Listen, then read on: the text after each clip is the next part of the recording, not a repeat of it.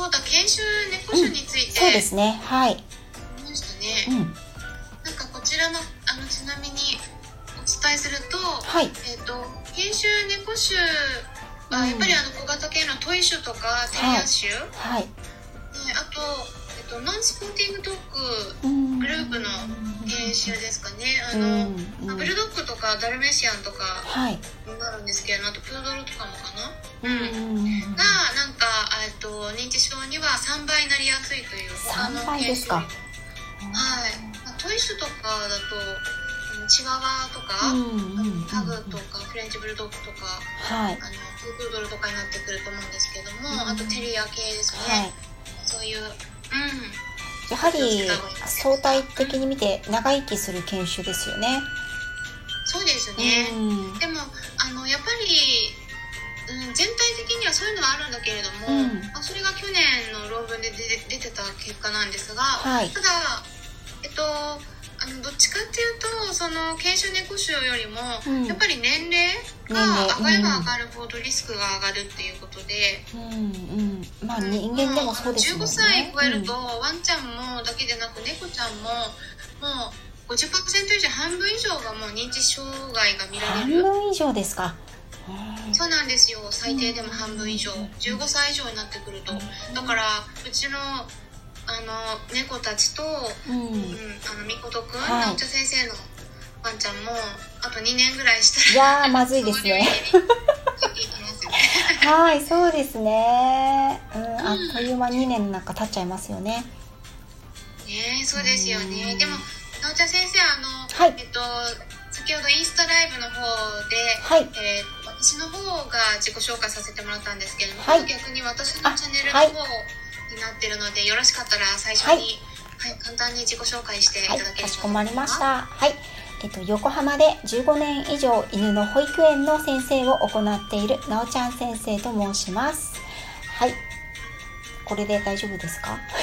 そうですねもうあのスタイフだから結構皆さん知ってますよねなっちゃん先生すごい本当にいろいろ活動されてますよねいろんな方とコラボされたりといかやいやいや、もう、サラ先生にそれを言われたらもう、どうしたらいいんだろうっていう感じですよ。最近本当にあのちょっとあんまり聞けてなくてもうそうなんですなおかなか忙しいですもんね。プラットフォームもやはり増やされましたし、私もあの追いかけるのが大変です。そうですよね結構いろいろなんかううんん。ですよねみんな結構いろんな場所に散りばってきてる感じはありますよね、散らばってる？散らばってる？うん。はいはい。でやはりですね私の方はまあ15年以上犬の、ね、幼稚園の先生を行っているということであの一つの特徴としてはその幼稚園や保育園っていうものをずっと行っているんですが、えー、と特に最近はですねシニアのワンちゃんも年齢制限なく受け入れているんですね。うん、それはですねやはりその認知症っていうものをこの保育園のシステムで少しでもあの緩和ができるんではないかということでシニアの子も積極的に私は受け入れをあのしております。うんで先ほどもお話をねされてしていたんですけれどもやはりあの治療何事も治療より予防じゃないですか。ね。うん、健康のこともそうですしその行動面に関しても。で、えっと若い頃、まあ、ちっちゃい頃パピーちゃんの頃少し大変だったやんちゃで大変とかねあのいろいろ問題があった子でも大体やっぱり5歳6歳ぐらいになると落ち着くことが多いんですよね。ワンちゃんに関しては。そうですね。うん。で飼い主さんはもう落ち着いて一人でお留守番もできるし朝晩2回の、あのーお散歩に行けばこの子は、ま、あとはご飯を1日2回あげればこの子は満足だからっていう感じであの過ごしているとやはり10歳12歳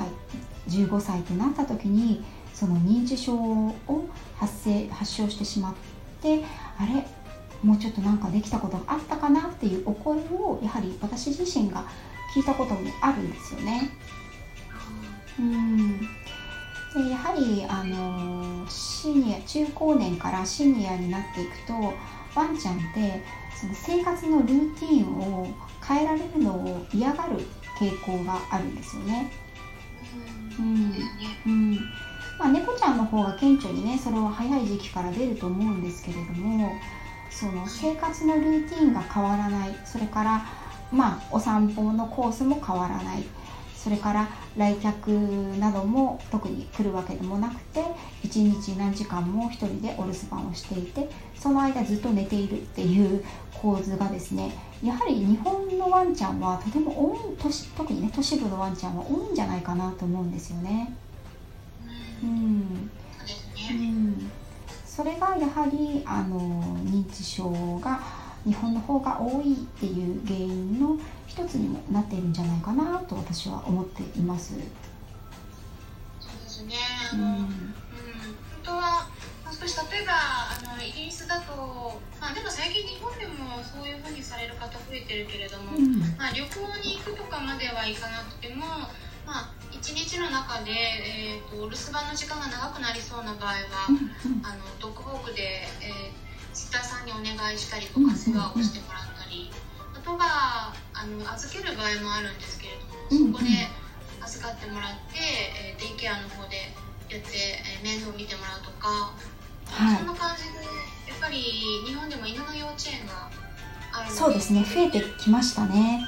そうですよね。うん。すごくいいことだと私も思っていますしうちのこの近所だけで徒歩圏内に1 2 34つぐらいありますよ。すごいたくさんやっぱりあのお住まいの地域結構いろいろありますよね。そうですね。多いですね。うん。それぞれね特徴などもあると思うんですけれども私の幼稚園私の保育園に関してはやはりあの保育園っていう場所に来ていただくワンちゃんにはその日常ではできない体験をしてもらう刺激を受けてもらう非日常体験をしてもらうということをあの一つコンセプトにしているんですね。うん、なのでその特にシニアのワンちゃんまあ中高年のワンちゃんぐらいからかな？7歳ぐらいからのワンちゃんはその脳トレ脳のトレーニングそれからアンチエイジング脳のアンチエイジングをあの目的としてあの来る子っていうのがすごく多いんですよね。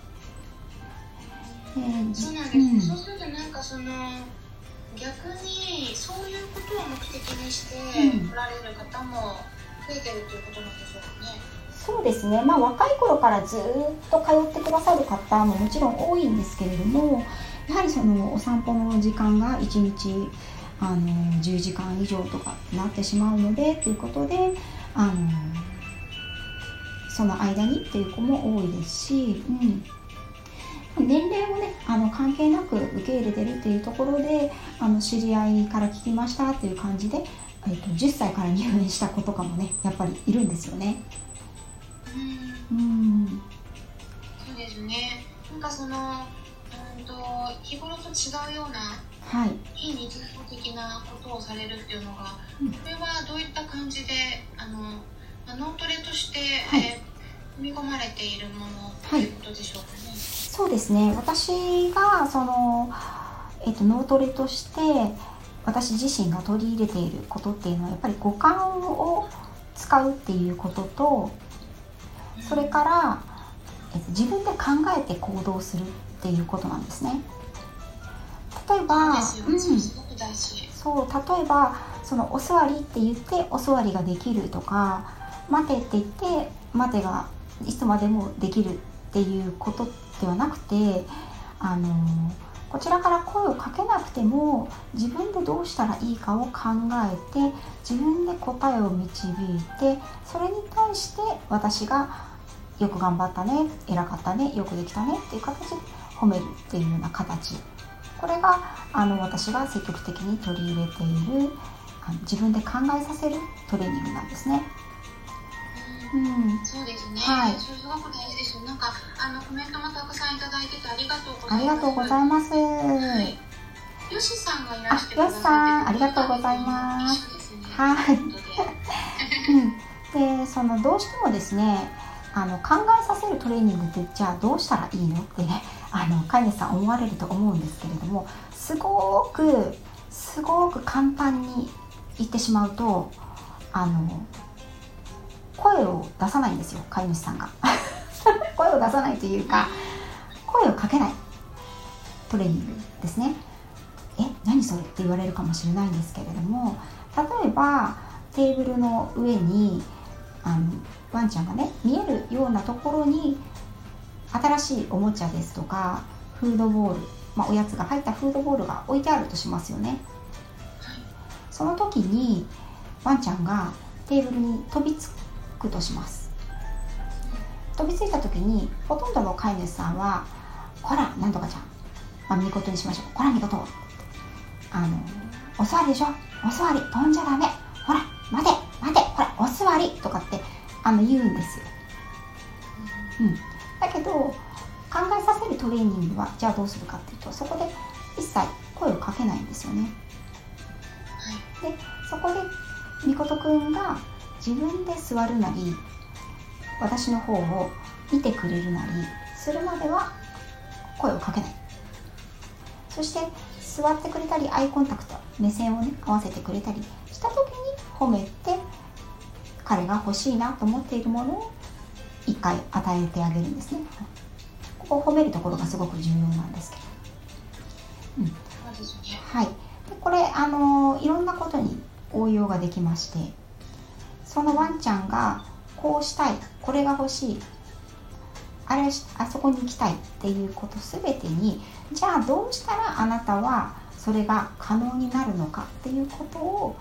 あのワンちゃん自身に答えを見つけてもらうっていうトレーニングを私は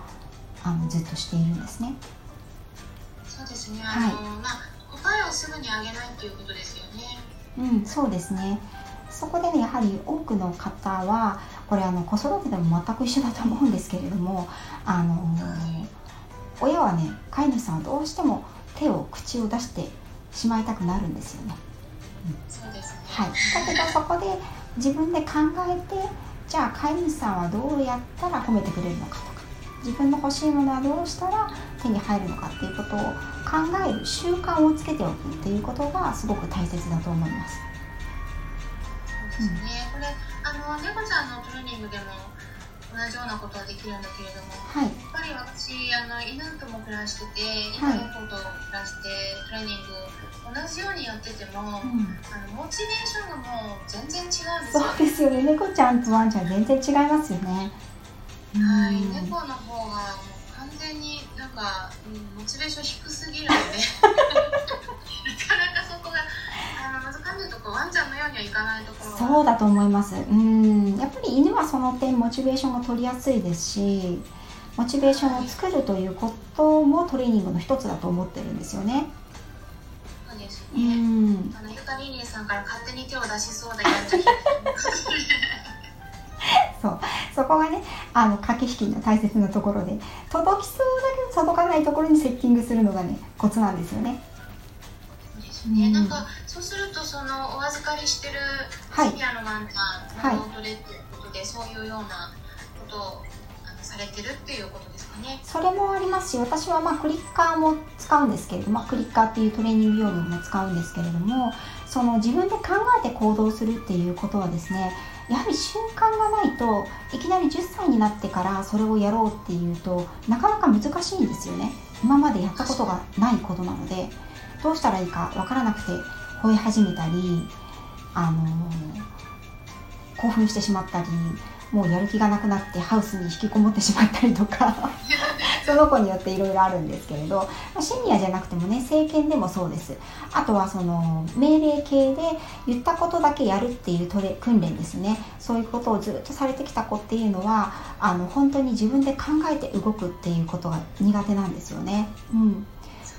そういった子にはそういったあの状況ではなくてその先ほど言った五感を使うトレーニングエクササイズっていうのを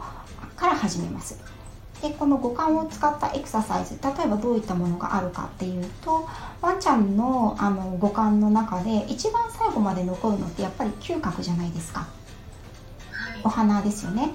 であのなのでそしてあのワンちゃんが一番得意とするところはその嗅覚だと思いますのでそれをやっぱり使ってあげるっていうことであの最近はねそうそのトレーニング専門でトレトレーニングされている方もいらっしゃるぐらいなんですけどそのノーズワークっていうのはすごくいいと思うんですね。あのお花を使った言うなれば宝探しのような遊びのようなものなんですけれどもこれあの本格的なものになるとそれこそ災害救助犬ですとか麻薬探知犬のトレーニングにも通じていくものなんですが、まあ、まずはご家庭で簡単にやるんであればそれこそあの、うん、子供の遊びでこう10円玉とかを手のひらに入れてこうブンブンってやってどっちの手にあるんだみたいなのを やりましたよね小さい頃ね。はい、うん、あんな感じであのドッグフード一つでもいいですしまずはねそんなところから始めていただいていいんですよ。うん、そこで手の中どっちに入ってるんだっていう感じで見せてあげて、うん、ワンちゃんが入ってる方をツンツンってつついたらたくさん褒めて手のひらを開いてワンちゃんに中のものをあげるでそれをだんだんと手のひらではなくて紙コップにしてみたり、えーと、包装紙にしてみたり段ボールにしてみたりそれを最初2つだったものを3つ4つ5つと増やして部屋のいろんなところに置いてみてそのうち最初はね全部のそのカップや段ボールの中に隠していいと思うんですがだんだんと入っているものを少なくしていって自分で匂いを嗅いで入っているもの正解のものを探し当ててもらうこれはねすごくあの頭も使うし鼻も使うし体も使うとてもいいエクササイズなんですね。うん、そうですねあのさくらさんからも自制心を養うことが大切ですよね。うん、そうですねはい。ゆかりんにさんから届かないところだと飛びついてでも手を出すと思われるやんちゃっぷりなやんちゃ姫の場合はどうしようという。そうですね。まずその自制心を養うトレーニングからスタートですね。うん。ゆかりりさんから犬の気持ちという本の付録が、はい、エクササイズ満載のおもちゃがついてきます。あそうなんですね。うん、ね、うん。結構最近あの注目されてますよね。そういうノーツワークも。そうですね。うん。チーク玩具でもそういったあのー、遊びのもの遊べるようなものっていうのも増えてきてると思いますしだから結構高いのであの一個一個ちゃんとしたそのチーク玩具を買うのって。なので私はまずは身の回りにあるものから使ってあのどんどんレベルアップしていけばいいんじゃないかなと思ってるんですけどね。うん、そうですね。あの結構私もおやつを中に入れて、うん、でちょっとそうすると,、えーと、なんていうの？その道具を倒さないと、うん、まあ、今度みたいな感じですかね。はい、それよりもうちょっとあのドライフード系のものとか私はジャーキを入れるんですけれども、うんうんうん、それを中に入れるとでも出口がちょっと小さく狭いところになってるから、はい、押し倒さないと出てこないっていう、そういうおもちゃがあって、うん、でそれはうちの猫の食いしん坊のジョバンニはやるんですけど、はい、パパネールは全然やらないんです よ。猫ちゃんはね、うん、そうですよね。その子によって違いますよね。久美さんは猫もね、ねうん、フードとか食べ物にあまり食いつかない子いますよねワンちゃん。いますね。ワンちゃんでもやっぱり小型犬超小型犬の子だったりするとすごく食の細い子もいますので。うん。ね、そういうものがやっぱり難しいんでしょうかね、うん、やっぱ脳トレとかうん、ただ、あのー、そういう子たちってそのやっぱりワンちゃんの中でも食欲が何だろう激しくない子はいるんですけれどもないわけではないのでそこをどう、えーと、それプラス食べ物プラス褒められることがモチベーションになるかっていうのを作っていくっていう過程が、うん、最初に大切になりますね。うんかに私もお腹空いてる時にできるだけやるようにしてますかね、うんうん、そうですね。そうですね。うん。久美さんから猫も考えますよ。賢いです、うん、うちは歯磨きが嫌なのでキッチンでご飯を食べることを拒否したら歯磨きしないでいいと考え 次はご飯食べて速攻ソファーの下に潜って次は段ボールハウスに隠れてそしてやっと諦めました。歯磨きも褒めながらやってるけどなかなかですという。賢いですね。すごい。そうしたら避けられる感じ。猫ちゃんもね必死ですよね。そういう頭をちゃんと使って自分で考えてねどうしたら逃げられるかっていうのをね考えて偉いと思いますけど。うん。そうですよね、うん、でもそのノートで実際にこうやっぱりやってみて、はい、あのどうでしょうかね。あの、まあ、認知症だいぶこう、まあ、改善って言ったらあの、うん、違う言葉になっちゃうかもしれないけれど、なんかすごく良さそうなあの実際に実践されててそういう印象もありますかね？そうですね。やっぱりあのうちのみことさんも今年13歳ですけれどもうんと、もともとずっとトレーニングをしてきた子、まあ、脳トレ遊びの延長でやってきた子なのでそのおやつがもらえるっていうことももちろんあるんですけれども若い頃からそういう脳トレをやってきた子ってまあワンちゃんにとっては遊びの一環なので、うん、そうですね、うん、あのやること自体が好きなんですよね。うん、うん、で、うん、そこにやること自体が好きっていうことがモチベーションになるとすごく若々しいシニア犬になると思います。私のところに今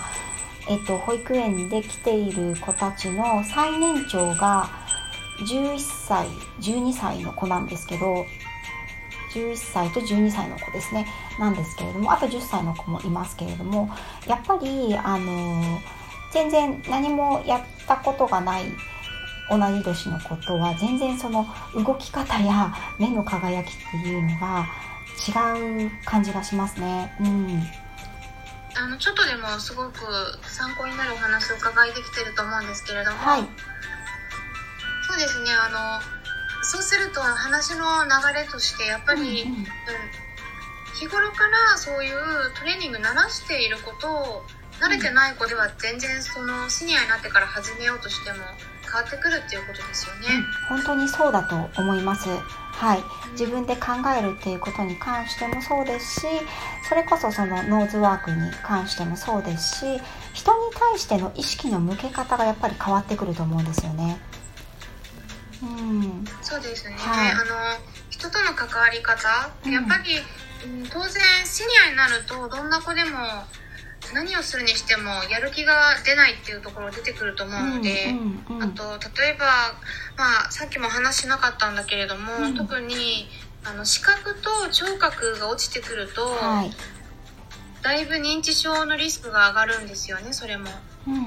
だからあの例えばあの白内障になってきたりとか、うんうん、ちょっと目が見づらくなったり、ねはい、耳の聴力も落ちてくるので、はい。はい、そこから始めようとしてもやっぱり結構難しいんじゃないかなって思う。ね、うん、うん、だから皆さんに何かお伝えしたいのはできるだけ早めにそういうトレーニングトレーニングっていうとなんかあの厳しいことをするようなイメージを持ってる方もいらっしゃるみたいなんですけど、あのそうではなく遊びの一環でやっていくっていうところで、うん、うん、なので私も楽しんでいけるようなことをやるといいですよね、トレーニングじゃなくてねエクササイズっていうようにしてますね。ああそうですね、うん、あとはね迷路もいいですね。迷路もすごく良くて、はい、まだ元気なうちにお家の中であのお家にあるなんか使えそうな仕切りになりそうなものを使ってあの普段障害物がないところに障害物があったりとかちょっとお家の配置をソファーの位置ですとかテーブルの位置ですとかちょっと変えてあの物陰におやつを置いてあげるとかうん。明美さんがねあのコメントで入れ物を破壊してしまうっていうふうに書いてあったんですけれどもわざわざその入れ物を用意されなくてもワンちゃんたちを別室に、まあ、廊下とかにねちょっと一瞬いてもらっていろんな物陰におやつを隠すっていうだけでもあの普段とは違ったりとかそのそれこそ家の中の家具ですとか動かせるものをちょっと変えてあの定期的にねそれだけでも認知症予防にはいいんじゃないかなと思います。うん。そうですね。あとはさっきの真逆ですけれども、うん、ある程度お腹いっぱいになってる時にやるとか。そうです。でもものすごいお腹空いてる時じゃなくてね。そうお腹空いてれば空いてるほどすごいあのやる気は出るんだけど破壊しまくるということになる。ねえもう体重とかが違いますからね。うん。そうですね。バーニーズらしいということで、うん。ひろみさんからいただきました、そうですね。あともう1分ぐらいでね終わりになるんですけれども、はい。最後直瀬先生から皆さんに向けてこの脳トレとか認知症対策について、うん。あのお話お伝えしたいメッセージなどありましたら、あと告知なんかも、はい、よろしいのでぜひ、はい。えー言っていただければと思います。はい、ありがとうございます。えっ、とですね、認知症っていうのはやはりその子の生きてきた結果、ね、最後のステージのところであの起きてくるものではあると思うんですけれども、できれば一日でも遅くしてあげたいですよね。介護などもやはりとても大変でありますのでですので若いうちから楽しみながらねワンちゃん自身もそして飼い主さんご自身も楽しみながら頭を使う体を使うあの五感を働かせるっていうような簡単なねエクササイズを日常の中に取り入れていただけるとあのやらないよりはとてもいいと思います。例えばお散歩の時間を毎日ちょっとずつずらしていくとかお散歩のコースを3日に1回は変えるとかそういった形でも全然いいと思うんですね。日常に少しの変化を入れてあげることでやはり五感は活性化されると思いますので、うん、なので、あのー楽しみに楽しみながら行っていただければと思います。はい。で私ね。うんこういや、あの、本当に貴重なお話ありがとうございました。はいありがとうございます久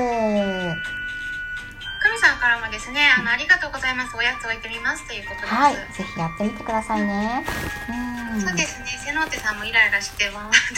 あの、コメントもいただいてました。はい、そうですね、あの、本当にあっという間なんですけれども。本当ですねあまっという間でしたねぜひ、はい、はいこちらこそ本当にお話を伺いできたら嬉しはい今回もあっという間の有意義なね1時間になりました。本当に聞いてくださった皆様、それからサラ先生、本当にありがとうございました。ありがとうございました。はい今後もどうぞよろしくお願いします。はい、今後もよろしくお願いします。はい、なおちゃん先生のチャンネルの方もチェックしていってください。はい、ありがとうございまます。はい、それでは失礼いたします。失礼します。ありがとうございました。そしてですね、あの最後ちょっと私からのお知らせなんですけれども、えっとこちらのアーカイブ公開しますので、明日の朝の配信はお休みとさせていただきます。皆さんまたあの途中から入られた方は、えーぜひですねアーカイブの方をチェックしていってください。なおちゃん先生ありがとうございました。それでは失礼します。おやすみなさい。